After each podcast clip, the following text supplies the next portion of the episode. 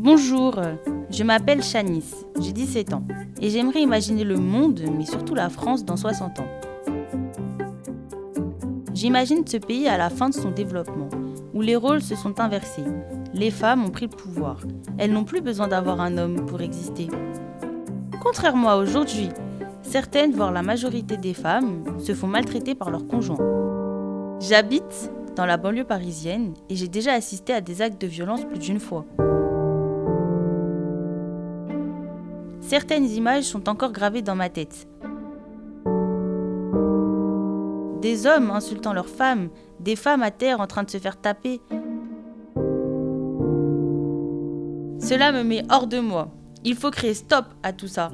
J'aimerais bien un monde où les femmes se font respecter, qu'on les aime, qu'on les valorise. Et même une femme présidente de la France ou du Mali. Pourquoi pas? Cela me paraît être une bonne idée. Et pourquoi pas moi?